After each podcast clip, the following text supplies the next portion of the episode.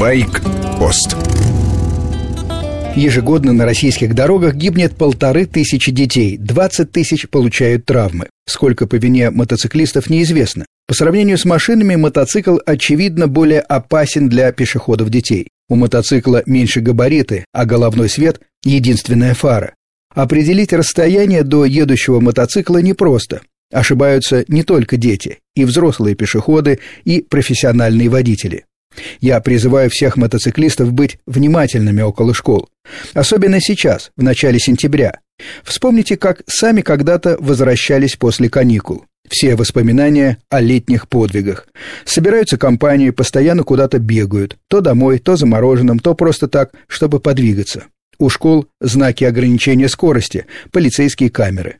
Но фотографии спереди не страшат мотоциклистов. Номера у нас сзади, и штрафы не приходят.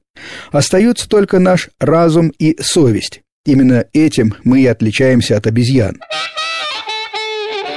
Признаки купленных прав. Водитель машины поднимает сиденье как можно выше, придвигается к рулю как можно ближе и концентрирует взгляд прямо под носом автомобиля. Все вместе означает одно – его никто ничему не учил. Поэтому хоть и едет он медленно, но ждать можно любой глупости. На мотоцикле такой автомобильный персонаж стоит объехать с большим запасом. Ни в коем случае не в ближайшем междуряде. Такие люди в зеркала вообще не смотрят. Появление мотоцикла их может испугать, и они резко шарахнутся в сторону, неизвестно в какую именно.